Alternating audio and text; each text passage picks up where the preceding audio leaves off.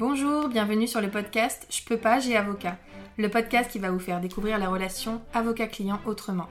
Nous sommes Anaïs Goulpeau et Sarah Kébir, avocates associées dans le cabinet Wave Avocat, et notre but avec ce podcast est de rendre l'avocat accessible. Ici, vous trouverez des discussions, des partages d'expériences, voire des confidences, mais aussi des réponses concrètes à vos questions juridiques dans nos domaines. Grâce à un langage adapté, des réponses claires et de la bonne humeur, nous espérons pouvoir répondre à vos questions et inquiétudes et peut-être vous donner une nouvelle vision de l'avocat. Bonjour, bienvenue sur ce nouvel épisode du podcast. Aujourd'hui, j'ai reçu Florian Michel. Florian est avocat au barreau de Lyon. Nous avons échangé au sujet de la déontologie des avocats et notamment du fait de savoir pourquoi les règles que l'on peut trouver contraignantes protègent concrètement euh, nos clients et l'ensemble des justiciables. Nous avons ensuite euh, échangé sur euh, la médiation, les règlements amiables des différents et euh, sur l'intérêt que ça peut présenter lorsque survient un litige. Je vous laisse tout de suite avec cet épisode. Bonjour Florian, merci d'avoir accepté notre invitation pour participer au podcast. Est-ce que tu peux nous dire quelques mots pour te présenter? Alors bonjour Sarah, euh, déjà euh, merci beaucoup pour cette invitation. je trouve l'idée très sympathique. Alors Florian Michel, donc je suis avocat au barreau de Lyon, avocat collaborateur. Est-ce que tu peux nous dire la particularité de l'avocat collaborateur? Alors, dans la profession, il existe différentes manières euh, d'exercer. On peut être soit avocat euh, individuel, soit en société, soit collaborateur. Euh, lorsqu'on est collaborateur d'un cabinet d'avocats, on consacre la majorité de son temps à celui-ci, mais on peut en parallèle développer son activité et avoir ses propres clients. Très bien, donc tu as une clientèle personnelle avec laquelle tu travailles pour toi. C'est ça, exactement. Et le but, euh, peut-être de développer cette activité euh, de ses propres clients pour un jour euh, s'installer. Et ouvrir ton propre cabinet. C'est ça, exactement. Alors avec toi, Florian, j'avais pensé qu'on pouvait axer le podcast, en tout cas le début de notre discussion sur la déontologie, parce que tu es un membre actif de la commission déontologie du barreau de Lyon depuis six ans, si je ne me trompe pas. Oui, tout à fait. Est-ce que tu peux euh, nous dire rapidement euh, qu'est-ce que la déontologie en quelques mots? Alors, la particularité de l'avocat, euh, je pense que c'est avant tout cette déontologie. cette déontologie, c'est quoi? Ce sont des règles qui s'appliquent à l'avocat et qui protègent et qui ont pour vocation de protéger également le client même de l'avocat. par exemple, dans cette déontologie, on a la confidentialité des échanges entre les avocats et qui permet, euh, par exemple, d'avoir des négociations euh, sereines et équilibrées entre avocats lorsqu'il existe euh, un différend et pour trouver une solution. Ça protège le client parce que on peut tout dire pendant cette phase de négociation et quoi qu'il se passe, si on arrive à trouver une solution ou pas, le client sera protégé parce que tout ce qui aura été dit sera secret. Donc cette déontologie, elle est très importante pour les avocats, il faut la protéger. Et parfois, on a des questions qui se posent dans notre exercice professionnel et on a la chance d'avoir euh, au barreau de Lyon euh, une commission qui est là pour répondre aux confrères lorsqu'ils ont des questions ou lorsqu'ils ont des conflits de déontologie entre avocats. Il y a beaucoup de choses intéressantes dans ce que tu viens de dire. Je te propose qu'on s'arrête sur, euh, sur certaines d'entre elles. La première, c'est que pour toi, la déontologie, ça protège le client. Donc ça c'est intéressant parce que on, peut avoir avec enfin dans les discussions qu'on a pu avoir, on s'est rendu compte que pour les justiciables, pour les clients, parfois c'est des règles qui euh, sont pas forcément protectrices de leurs intérêts. Alors que toi tu nous expliques finalement, et je suis parfaitement d'accord avec toi sur ce point-là, que la déontologie ça va protéger euh, les clients. Donc par exemple le conflit d'intérêts, euh, il est évident que le conflit d'intérêts protège les justiciables parce que je ne vais pas intervenir euh, dans un dossier qui a la même problématique et euh, contre une personne alors que l'année dernière, je suis intervenue pour cet adversaire dans le cadre du même dossier. Est-ce que tu as un autre exemple peut-être parlant également? Bah, J'ai un exemple tout récent qui, me vient à l'esprit. J'interviens donc habituellement pour des assureurs et leurs assurés dans le cadre de la construction, des problématiques liées à la construction. Et euh, il se trouve que l'assureur envisage peut-être d'opposer une non-garantie à cet assuré. Actuellement, on est au stade de l'expertise, donc la question ne se pose pas et ne se posera peut-être jamais en fonction des résultats de cette expertise. Euh, quoi qu'il en soit, moi, quand j'ai appris ça, j'ai tout de suite informé mes clients que je ne pouvais plus intervenir pour les deux et qu'il fallait tout de suite scinder le dossier.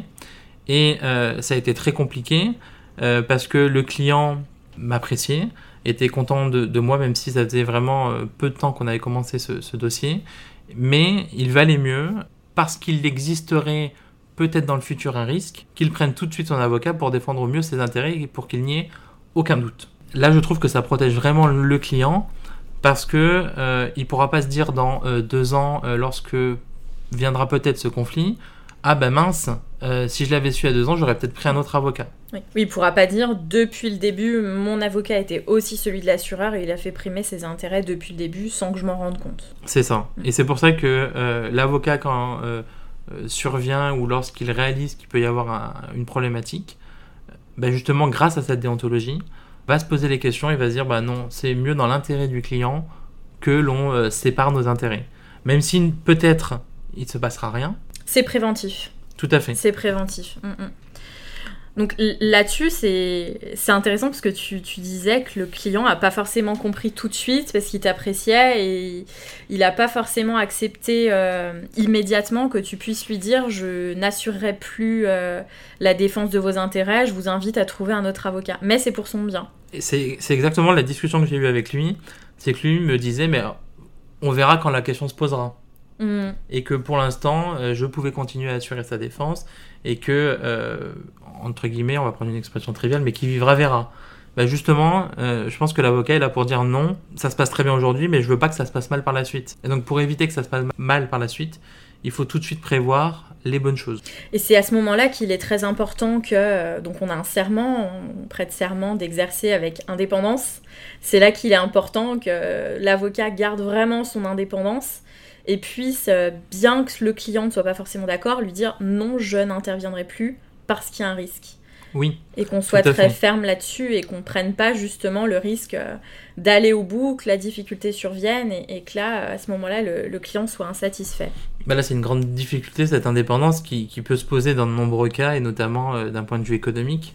On va prendre un exemple, un avocat travaille euh, beaucoup avec une société, une compagnie d'assurance ou, qu'importe, avec un institut, un, client institutionnel régulier, il faut faire très attention à ça et pas se laisser avoir et, risquer de perdre son indépendance parce que c'est pas un service qu'on rend au client.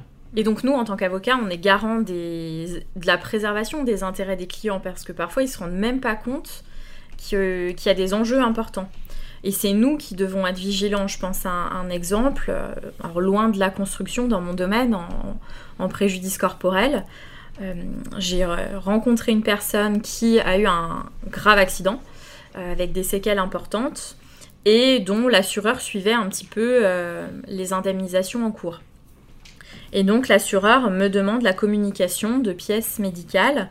Euh, donc moi je lui dis que ça n'est pas possible parce que le secret professionnel nous empêche de communiquer ces éléments-là à quelqu'un d'autre qu'à notre client, sauf dans le cas d'une instance judiciaire si c'est nécessaire, donc à envoyer ça euh, au juge. Euh, et l'assureur insiste, et donc c'est mon client qui va lui transmettre directement les éléments. L'assureur s'en est servi pour refuser d'appliquer le contrat d'assurance euh, garantie accident de la vie. Donc ils se rendent pas forcément compte des enjeux qu'il peut y avoir, et nous, notre déontologie, notre vigilance euh, par rapport à tout ça préserve vraiment euh, ses intérêts. Tu disais aussi tout à l'heure que la déontologie, ça nous permet de mieux résoudre les litiges et notamment par des moyens de règlement amiable. Tu disais qu'un débat ou une action judiciaire, donc devant le juge pour un dossier qui n'a pas une, enfin qu'on peut régler autrement en tout cas, est préférable. Est-ce que tu peux revenir un peu là-dessus? Pour résoudre un, différent entre, entre différentes personnes, qu'elles soient physiques euh, ou morales, il existe plusieurs possibilités. Euh, pour faire très simple, hein, l'une d'elles, c'est un règlement amiable, donc sans passer par le juge. Euh, dans ce cadre-là, plusieurs possibilités existent, mais à mon sens, celle à privilégier, c'est celle où on a une préservation de ses intérêts, dans l'hypothèse où on n'arriverait pas à trouver une solution amiable. Qu'est-ce qui va faire qu'on va préserver ses intérêts? C'est la confidentialité des échanges qu'on va avoir pour trouver une solution amiable. Euh, et dans ce cadre-là, je pense que l'avocat est euh, pas incontournable parce qu'il existe d'autres procédures où on pourrait faire sans, mais je pense que l'avocat est quand même le, garant de cette euh, confidentialité, puisque un avocat, chaque fois qu'il échange avec un de ses confrères, par nature, tous ces échanges sont confidentiels. Donc on va avoir la chance de pouvoir s'expliquer, de pouvoir négocier, de pouvoir expliquer les intérêts et la position de son client sans trahir du tout ses intérêts. Et c'est ça qui est, assez merveilleux dans cette euh, confidentialité. Pour prendre un exemple très concret peut-être et euh, voilà que, ça puisse être compris plus facilement. Euh, par exemple, moi dans mes procédures prud'homales, je peux écrire à mon confrère de façon confidentielle euh, mon client accepterait euh, de terminer, de régler le litige moyennant le paiement d'une indemnité transactionnelle, donc un règlement amiable à hauteur de 10 000 euros par exemple, mais dans la phase judiciaire et devant le juge, continuer de demander ce que j'estime être dû sur le plan légal, à savoir une somme supérieure. Et ce que tu expliquais, c'est que si jamais le règlement amiable n'aboutit pas, si on n'a pas d'accord amiable sur une somme, l'employeur ne peut pas, devant le juge, dire Attendez, euh, là, il vous demande 50 000 euros, mais à l'amiable, il était d'accord pour accepter seulement 10 000 euros. C'est ça, c'est exactement donc, ça. Tu as raison, là où c'est intéressant, c'est que ça va permettre de préserver, euh, donc ça va favoriser les discussions et les négociations entre les parties directement, et elles seront libres de le faire parce que si ça n'aboutit pas, on ne pourra pas s'en servir devant le juge et le juge ne saura jamais ce qui s'est discuté de façon amiable. Donc on peut parfaitement dire amiablement, bah oui, effectivement, euh, moi mon client est d'accord pour telle somme parce que euh, sur telle demande, on n'a pas forcément les éléments de preuve nécessaires. Donc on accepterait de, euh, de ne pas aller au bout de cette demande-là. Mais dans un cadre amiable, ça n'a pas d'incidence si ça n'aboutit pas, puisque on ne pourra jamais s'en resservir devant le juge. Et ça, c'est applicable en toute matière, parce que moi, en matière prud'homale, c'est applicable. Toi, en construction, j'imagine aussi qu'il y a des discussions sur des indemnisations amiables euh, en parallèle des procédures. C'est ça, exactement. En, construction, c'est parfaitement applicable. Euh, on peut aussi euh, en parler dans un autre domaine, par exemple en, en immobilier. par exemple, pour que les parties tentent de trouver un accord sur un droit de passage. Là aussi, une discussion amiable pourrait être faite, et bah, si elle n'aboutit pas, on pourrait aller demander devant le juge. Et c'est cet euh, intérêt, je trouve, c'est la confidentialité toujours. Euh, il y a peu de professions qui ont euh, ce droit à la confidentialité.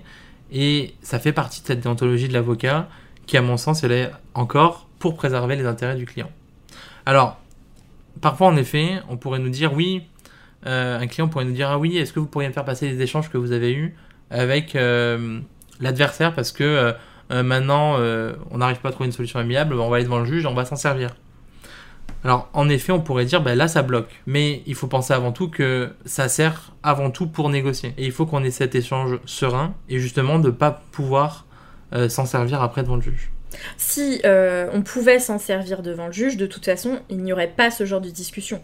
Parce que le voisin, dans ton exemple, ne dirait pas bon bah moi je suis d'accord pour qu'il passe le matin et le soir mais sans sa voiture.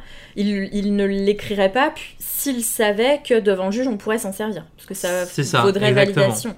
Donc, mais par contre, ce qui est compliqué, c'est que nous pour l'expliquer à nos clients c'est difficile. Ils le comprennent pas forcément. Alors, il faut quand même préciser que le principe, c'est que les échanges entre avocats sont confidentiels, mais on a aussi la possibilité, en écrivant sur nos courriers la mention officielle que ce courrier-là, officiel, puisse être produit devant le juge. On peut aussi avoir des échanges qui euh, sont officiels et qui pourront être utilisés. Donc on, joue un petit peu sur, euh, sur, ces deux, euh, sur ces deux tableaux. Si on en reste sur les règlements amiables, parce que là on a un élément, un avantage des discussions entre avocats, c'est de pouvoir échanger confidentiellement. On en a bien d'autres en tête. Euh, notamment sur euh, la maîtrise de l'aléa, il, faudrait qu'on puisse en parler, sur euh, la maîtrise aussi du temps du règlement amiable.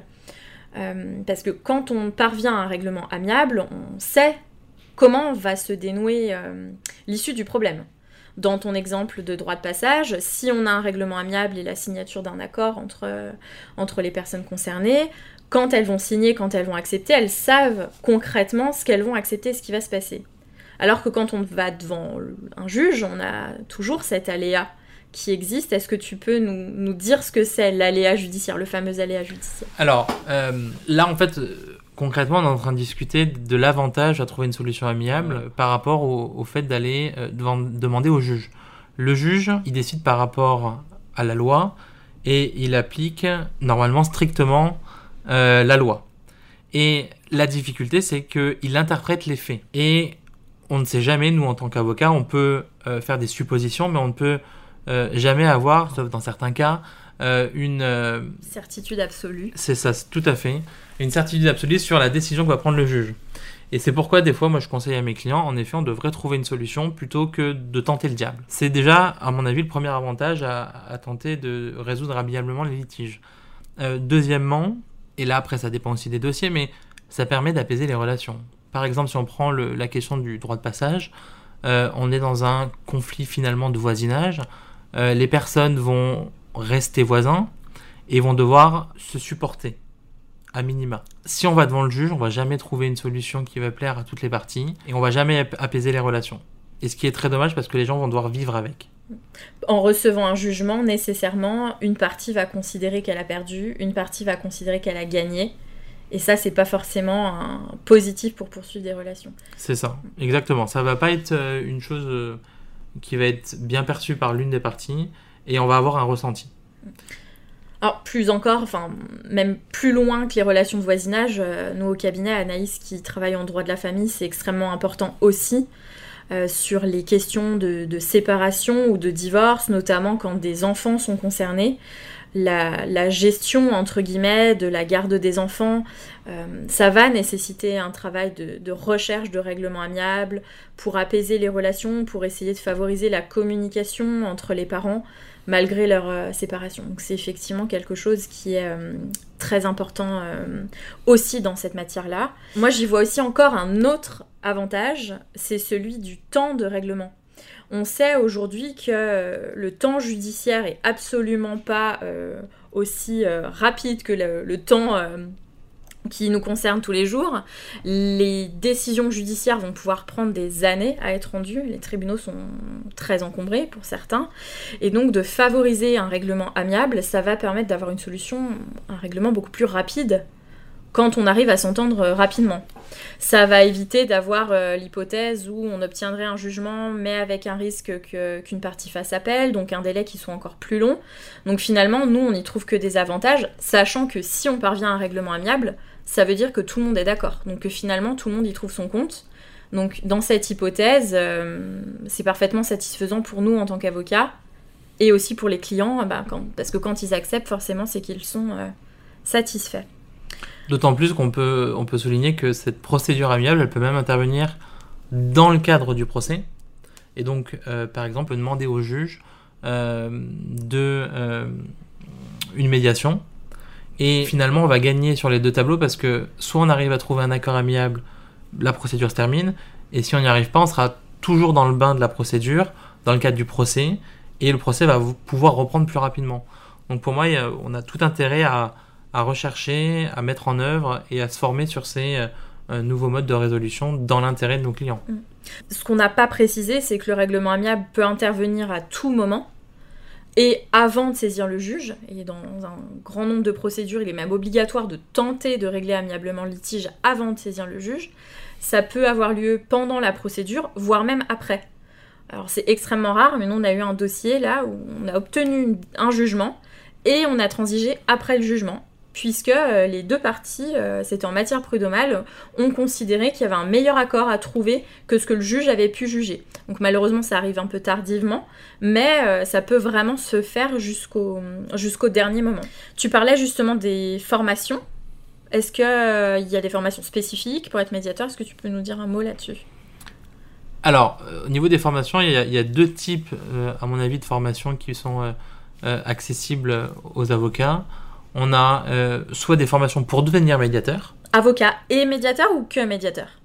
Alors on peut être avocat et médiateur, pas en même temps, mais on peut avoir cette euh, double casquette.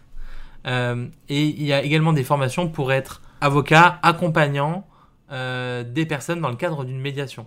Parce que là aussi, l'avocat, je pense que c'est beaucoup mieux s'il est formé à la procédure de médiation pour accompagner son client. C'est toujours, c'est toujours dans, le même, dans le même esprit pour accompagner au mieux ses clients.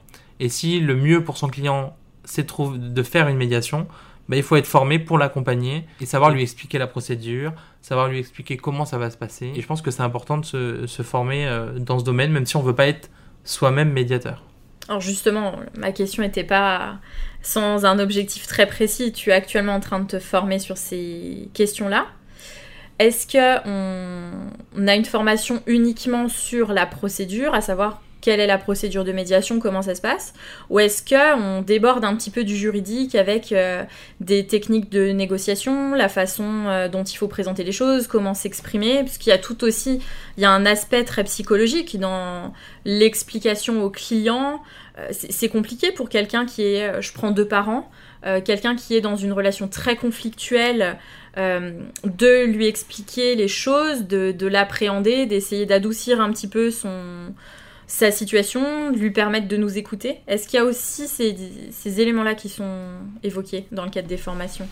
Alors actuellement je suis en train de suivre une, première formation, une, initiation à la, médiation. C'est un, premier module de 40 heures, donc il peut ensuite se poursuivre. Et dans ce premier module, euh, bah, justement on, voit un petit peu tous ces aspects. D'abord d'un point de vue juridique, euh, juridiquement qu'est-ce que la médiation, comment elle est encadrée, et après, on a d'autres modules où on nous explique quel est le but de la médiation. Le but, c'est que les parties arrivent de nouveau à discuter sereinement. Et de ces échanges, dans le cadre de cette médiation, et grâce au médiateur, un accord doit être trouvé, ou peut être trouvé. Parce que ce n'est pas euh, forcément une solution en soi de trouver un accord.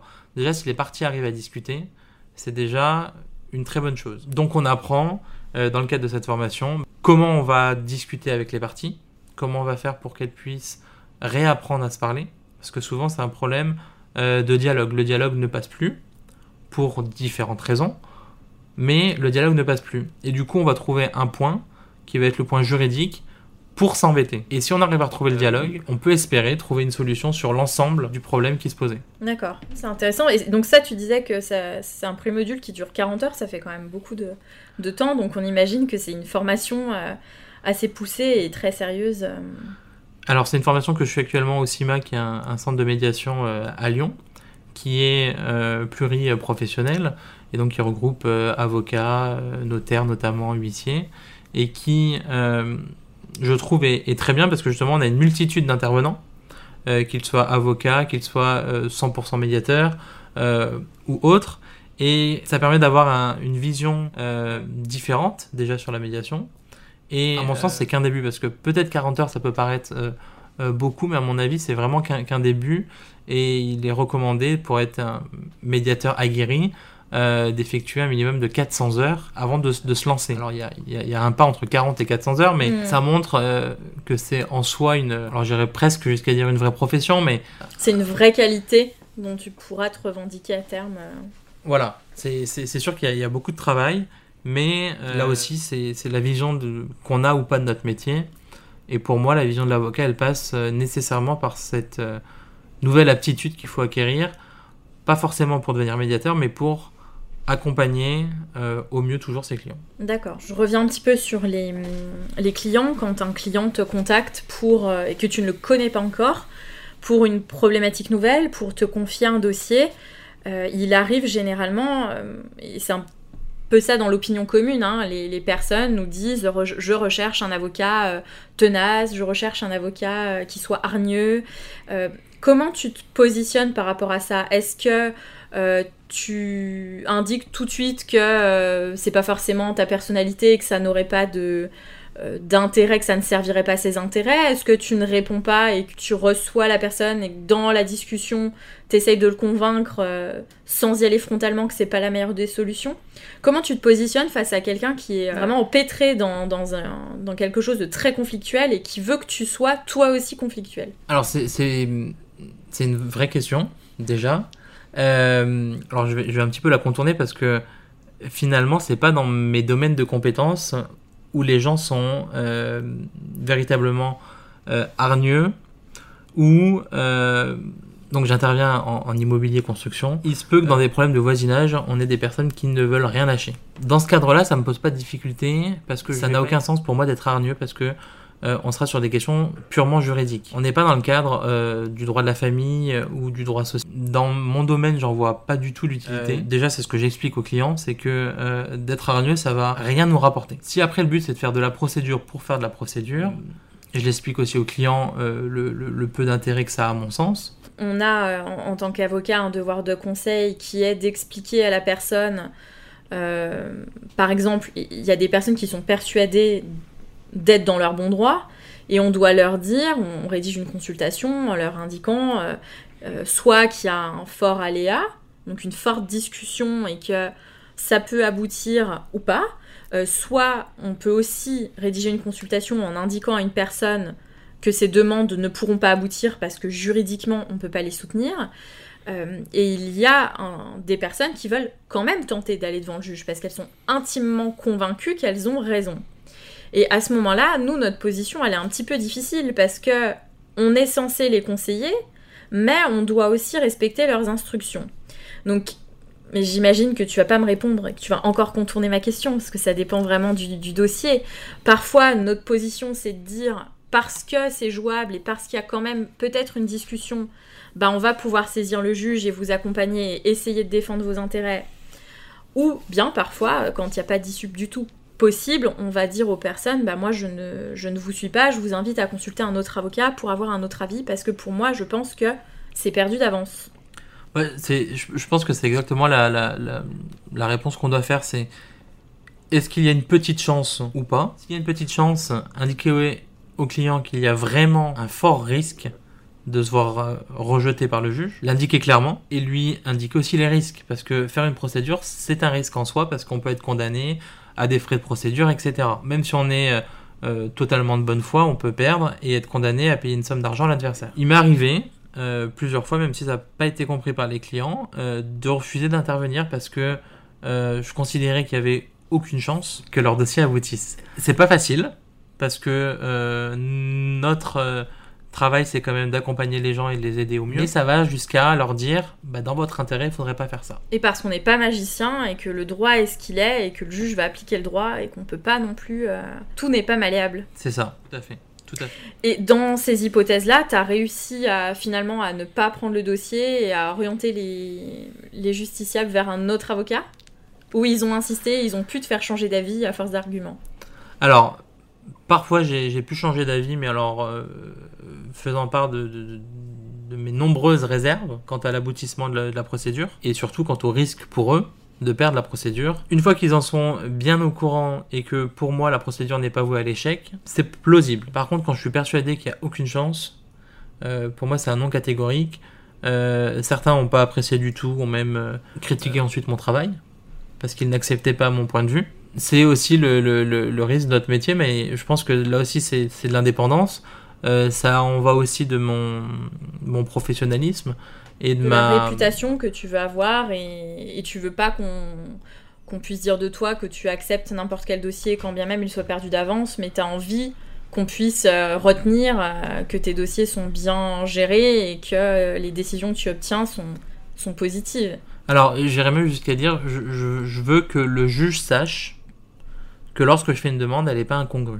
Et ça, c'est difficile pour les personnes de l'entendre. Moi, je sais qu'en en droit du travail, souvent, on euh, nous demande de solliciter des dommages et intérêts euh, assez démesurés selon les dossiers parce que euh, le client connaît quelqu'un qui connaît quelqu'un qui, il y a 20 ans, a obtenu tant.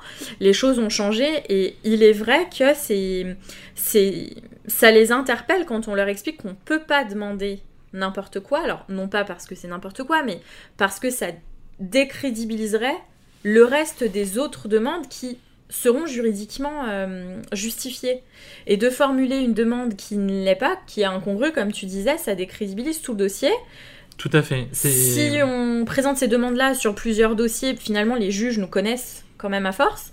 Donc, dès lors qu'on va se présenter devant eux, on, va perdre tout sérieux. Donc, euh, effectivement, c'est un point euh, important que tu soulèves là, de dire que ça participe de notre sérieux devant les juges. Mais je suis tout à fait d'accord avec toi quand tu dis euh, si on fait des demandes qui sont complètement exagérées euh, ou complètement euh, à côté de la plaque, disons-le, on a un fort risque que le juge, pour nous emmerder, disons-le aussi, bah, rejette tout en bloc, même si une partie pourrait être fondée. Et, et moi, je suis pas prêt à prendre ce risque-là pour mes clients. si certains veulent le faire, qu'ils le fassent. Pour moi, mes demandes, elles doivent être à la hauteur de ce que je pense que le client doit avoir. Euh, S'il faut demander un million d'euros de préjudice, bah, si c'est justifié, allons-y. Mm, mm. Si ça ne l'est pas, dans ce cas-là, ça ne sert à rien et ça dessert au contraire les intérêts du client.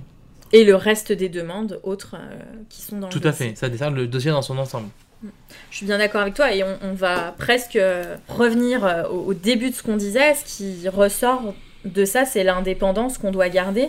Puisque même si euh, on doit avoir une relation de, confiance et on est partenaire de notre client et on défend ses intérêts, on doit pouvoir garder l'indépendance nécessaire qui nous, permet, euh, permette de lui dire non, cette demande, je ne la présente pas parce qu'elle est démesurée, elle n'est pas justifiée, elle est infondée, enfin peu importe. Florian, pour terminer, on a deux petites questions signature euh, pour boucler cette, discussion. Si jamais on pouvait changer un point des relations que tu as avec tes clients, un point peu négatif, qu'est-ce qu'on pourrait faire pour toi? S'il y a une chose qu'on pouvait modifier. Ce serait sûrement euh, l'impatience des clients. Alors dis-nous en plus. Alors j'ai écouté votre dernier podcast et c'est à ça que ça me fait penser. Euh, vous indiquiez Alors que... c'était le podcast avec euh, Anne Barlatier qui est aussi une consoeur et avocate. L'épisode numéro 4. Oui, tout à fait. Euh, dans celui-ci, vous parliez de la, réactivité des clients, du fait que parfois ils attendaient à ce qu'on les rappelle rapidement, à ce qu'il fallait que leur euh, mail soit traité immédiatement, etc.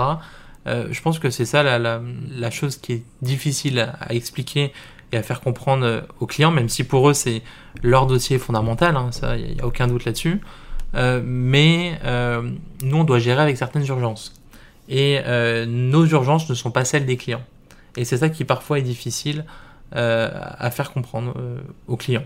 C'est pas qu'on ne veut pas traiter leur dossier, c'est juste qu'il y en a un plus pressé juste avant eux. Donc c'est l'hyper-réactivité qui est favorisée par euh, les nouveaux outils de communication, le fait de pouvoir t'appeler directement sur ton portable, de pouvoir t'envoyer un SMS. Est-ce que tu as des clients qui communiquent euh, par WhatsApp, par Facebook, par Messenger, qui essayent de te contacter par des moyens un peu plus... euh, Alors pour l'instant, j'ai jamais eu le cas. Alors si j'ai parfois par SMS, j'évite les SMS euh, le plus possible parce que pour moi, c'est pas un échange euh, très simple dans le cadre du, travail, je trouve. Euh, je préfère volontiers le mail ou, ou le coup de téléphone.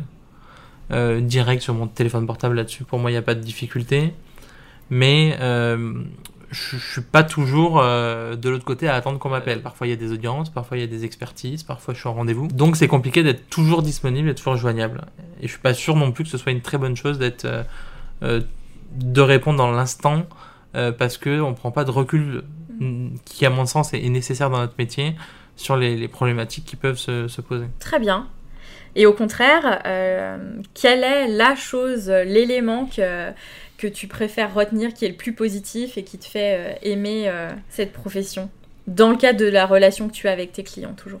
Moi, ce que, j'apprécie euh, avec mes clients, c'est la relation qui s'installe et cet échange serein que je peux avoir avec mes clients. Parce que moi, c'est avant tout ce que je recherche, c'est c'est pas d'être stressé, d'être mis sous pression par mes clients. C'est au contraire travailler main dans la main pour trouver une solution à leurs problèmes. Une fois qu'on explique ça aux clients et qu'on explique qu'on va tout faire pour eux dans la limite de ce qui est possible, à un moment, il faut pas vendre non plus du rêve. Euh, une fois qu'on a expliqué ça aux clients, bah, ils, le comprennent parfaitement et eux-mêmes sont plus apaisés dans, les échanges avec nous. Et je trouve que c'est une chose qui est assez primordiale d'être euh, bien dans son travail pour pouvoir le faire bien. Merci Florian d'avoir participé et d'avoir pris de ton temps euh, précieux euh, pour cet épisode de podcast. Merci à vous. Pour nous soutenir, n'hésitez pas à nous laisser une note et un commentaire sur les plateformes de podcast. Vous pouvez également nous retrouver sur les réseaux sociaux Facebook, Instagram, LinkedIn et YouTube. N'hésitez pas également à nous laisser vos commentaires et avis. Nous vous laissons tous les liens sur les notes du podcast. À bientôt.